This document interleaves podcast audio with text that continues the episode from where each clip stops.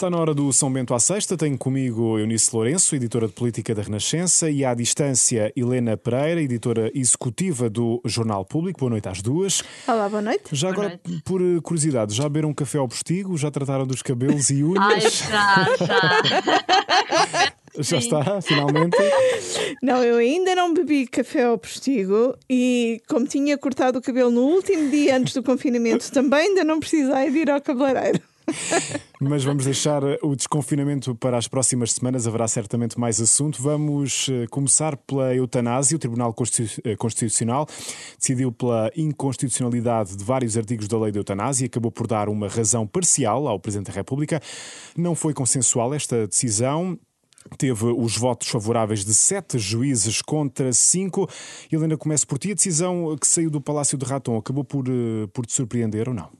Quer dizer, uh, achei que foi. Primeiro surpreendeu-me um, o Presidente da República ter enviado para o Tribunal Constitucional, porque até havia essa possibilidade dele próprio vetar uh, politicamente. Uh, enviando para o TC, realmente eu estava à espera que fosse complicado haver uma maioria favorável. Agora, o 5-7 uh, significa que há uma divisão Uh, no Tribunal Constitucional uh, parecida até com a divisão da, da Assembleia da República. E, mas mais importante que a, que a, a, o número de, de, de, juízes que votaram de uma forma ou de outra, fiquei, por exemplo, surpreendida com o facto de, ao terem sido chamados a pronunciar sobre uma, sobre uma série de questões, como eh, o sofrimento intolerável, era uma das coisas importantes que Marcelo pedia, os juízes, nesse ponto, consideraram que é perfeitamente constitucional a Assembleia da República legislar sobre isso. E atenção que isto era uma, uma coisa muito polémica. Uhum. Uh, depois, realmente, sobre a lesão definitiva, que vai ser a parte que os deputados vão ter que trabalhar. Sim, é que é preciso definir uh, melhor, não é? Exatamente. Uh, era esperado que, que houvesse. Porque para os próprios deputados que trabalharam muito nesta lei, eles próprios tiveram muita dificuldade em encontrar aqui conceitos. Um, estanques ou conceitos que depois não viessem mais tarde a ser, a ser a distorcidos. E por isso, Eunice pergunta, ainda há hipótese de salvar esta lei?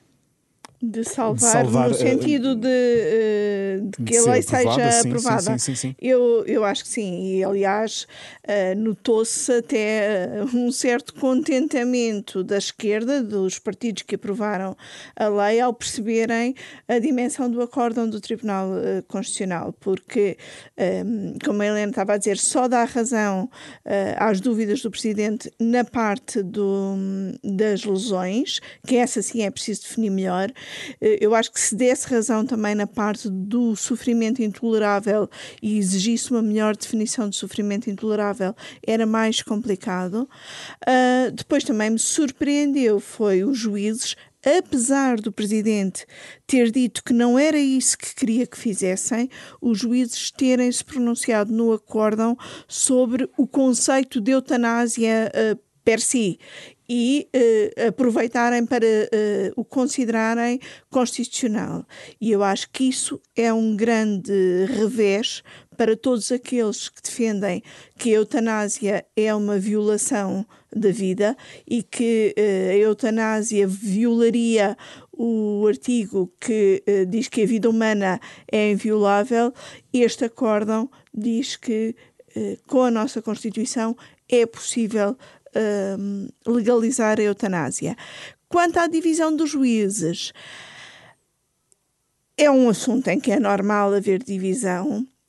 Depois, nas declarações de voto, há uma outra divisão ainda mais interessante, que é há quatro juízes que são a favor da eutanásia e quatro juízes que são claramente contra a eutanásia. E esses oito, quatro de cada lado, uhum uh, acham mal que o acórdão se tenha pronunciado sobre o conceito de eutanásia. Ou seja, se esses quatro juízes, se esses oito juízes também fossem uh, coerentes com o que pensam do acórdão, não o deviam ter uh, aprovado. Mas como quatro são uh, contra a eutanásia e quatro são a favor, também não houve ali uma sintonia. Um, eu acho que, agora, há esta dificuldade de definir uhum. melhor no Parlamento os conceitos que o Tribunal apontou. apontou. Contudo, eh, nós temos um, uma situação que não não é semelhante, porque até hoje não tem solução, mas em 2018 o Tribunal Constitucional eh, considerou inconstitucionais normas da procriação medicamente assistida relativas às chamadas barrigas de aluguer, à gestação de substituição. E o que o Tribunal disse foi eh, senhores deputados, para legislarem sobre isto, têm que conseguir conjugar uh, o melhor interesse da criança e o direito à gestante uh, para optar. E até hoje os deputados não conseguiram encontrar uma solução. O que eh, me dizem, inclusive, alguns deputados eh, bastante conhecedores da Constituição, é que aqui a solução não será tão difícil e, ainda que seja um conceito difícil de determinar, que será possível. A verdade é que esta decisão do Tribunal Constitucional trouxe novamente o tema do referendo à legalização da, da eutanásia à tona no, no PSD. O eurodeputado Paulo Rangel pediu para que o grupo parlamentar se pronunciasse e relançasse até o debate, mas o presidente Rui Rio já avisou que não muda de convicções. Eu, em questões de convicção, eh, posso ficar sozinho. Já fiquei algumas vezes na vida. Não mudo questões de convicção no mundo. Como é evidente, e só assim é que faz sentido estar na vida, nem é só na política. Helena, faz ou não sentido voltar atrás e falar de, do referendo? Sinceramente, não percebo, não percebo esta proposta de Paulo Rangel uhum. uh, e dividi isto em dois aspectos. Por um lado, Uh, sabe-se que o líder do PSD uh, ah, não só uh, não era a favor do referendo, como votou a favor da eutanásia. E sempre é, sobre isto, é um, há anos que sabe. Uhum. É subscritor do, do manifesto de 2016 Exatamente. que deu início a este processo. Exatamente, e, e, muito antes dele ser líder do PSD, uhum. portanto, toda a gente sabe disso. Por outro lado, não percebe sequer a questão do que é que uh, Rangel quereria perguntar. Parece que ele não leu o acórdão do TC, porque, à partida, os referendos têm que ter perguntas. E se calhar não vimos, leu. E se calhar não leu mesmo. temos, têm que ter perguntas muito claras, como sabemos pelo que aconteceu nos anteriores referendos, em que foi difícil encontrar uma, uma pergunta para fazer, por exemplo, no caso da regionalização. Uh, e, portanto, aqui a pergunta, uh, quando se fala de referendo, é o quê? É, a, a pergunta poderia ser uma coisa do género: a Assembleia tem o direito de legislar sobre uh, por termo à vida humana, uma coisa desse género. Ora, como falámos ainda agora, o próprio acordo do TC não foi perguntado sobre isso e respondeu sobre isso. Portanto, eu não sei, isto não faz confesso que não, não E politicamente, não não eu acho que é Rangel uh, a tentar ainda manter este assunto à tona e, e, tentar dizer que ainda há aqui alguma forma de isto não ser definitivo. Mas eh, politicamente também não faz sentido, porque para a, para o referendo poder voltar a ser debatido na Assembleia outra vez, só poderia ser a partir de setembro porque o mesmo assunto não pode ser discutido duas vezes na mesma sessão legislativa. Ora, os partidos que defendem e quiseram legislar sobre a eutanásia, eu estou convencida que eles vão tentar resolver isto rapidamente. E depois, por outro lado, já se percebeu na votação da, da Iniciativa Popular de Referendo que não há qualquer hipótese do referendo ser aprovado neste Parlamento com esta maioria. Portanto, eu só percebo eventualmente Paulo Rangel com mais uma tentativa de adiar, de forma a se ir adiando, adiando, adiando uh, a eutanásia até haver eleições e haver outra maioria. Vencer pelo cansaço, quase, não é?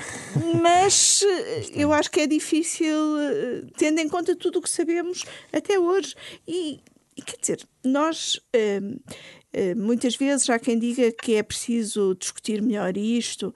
Eu acho que é muito importante discutir este assunto, porque acho que muitas pessoas se alienaram dessa discussão. Agora, que houve tempo para discutir, houve ocasiões e houve promoção do debate, inclusive pelo Presidente da República, Houve, e desde 2016. Continuamos a falar do PST, mas também do CDS. Os dois partidos assinaram esta semana um acordo de coligação para as autárquicas deste ano. Não se sabe para já em quantos conselhos eh, vale este acordo, mas certo é que, no caso do Porto, o CDS não vai deixar de apoiar Rui Moreira, mas o PST não o fará. Ao lado de Francisco Rodrigues dos Santos, esta semana, Rui Rio avisou que a campanha social-democrata vai ser agressiva na cidade invicta. Nós no Porto iremos fazer seguramente uma campanha agressiva e quem sabe o CDS até não vai acabar por nos dar razão a dada altura face à agressividade e ao atrito da nossa, da nossa campanha com aquilo que tem sido a gestão no Porto. Mas eh, passa a brincadeira, acho que não, não, não há problema por aí. Brincadeiras à parte, não vai mesmo haver problema, uh, Helena? Uh, como é que olhas para este acordo? Uh, PST pois, uh, primeiro, uh, indo ao Porto, não percebo, não percebo o que é que vai ser a agressividade e o atrito. E quem uh, será o grande candidato? Exatamente, a última pessoa que eu me lembro de, de, ouvir da boca de Rui Rio era o nome de Vladimir Feliz, que tinha sido um vereador do tempo dele quando foi autarca. E que os nossos colegas do Porto dizem que nem em muitos cafés do Porto sabem quem é. Pois, eu confesso, não sabia, mas eu não vivo no Porto, não é? A não ser que o próprio Rio esteja a pensar em candidatar-se ele como anda a ser desafiado por algumas pessoas, não percebo. Uh, na Rangel, falando mais uma vez de Rangel, Rangel uhum. recusou ser candidato porque, entre outras coisas, era uh, defensor de que uh, o PSD devia apoiar Rui Moreira e e portanto não fazia sentido então avançar contra Rui Moreira. Um, e eu não percebo qual é. Já há um candidato para Lisboa, percebe-se que Rio está muito empenhado em, em, nestas eleições hum. autárquicas e em querer mostrar que elas podem abanar de alguma forma o governo. Uh, não percebo o que é que está à espera do Porto. Do Porto. Pode, Exatamente. pode prejudicar de certa forma este atraso, Eunice? Eu acho que sim, eu acho que muito dificilmente Rui Rio consegue um bom candidato para o Porto, a não ser que haja aqui algo que nós não estamos a ver e que Rui Moreira, por alguma razão, uh, não se candidato, o que me parece altamente uh, improvável. Uhum. Há oito anos, Rui Rio até promoveu a candidatura de Rui Moreira contra o candidato do PSD da altura, que era o Luís Filipe Menezes. Há quatro, o candidato foi Álvaro Almeida, que teve, penso eu, uh, eh, 11%, já não tenho uh, uh, a certeza.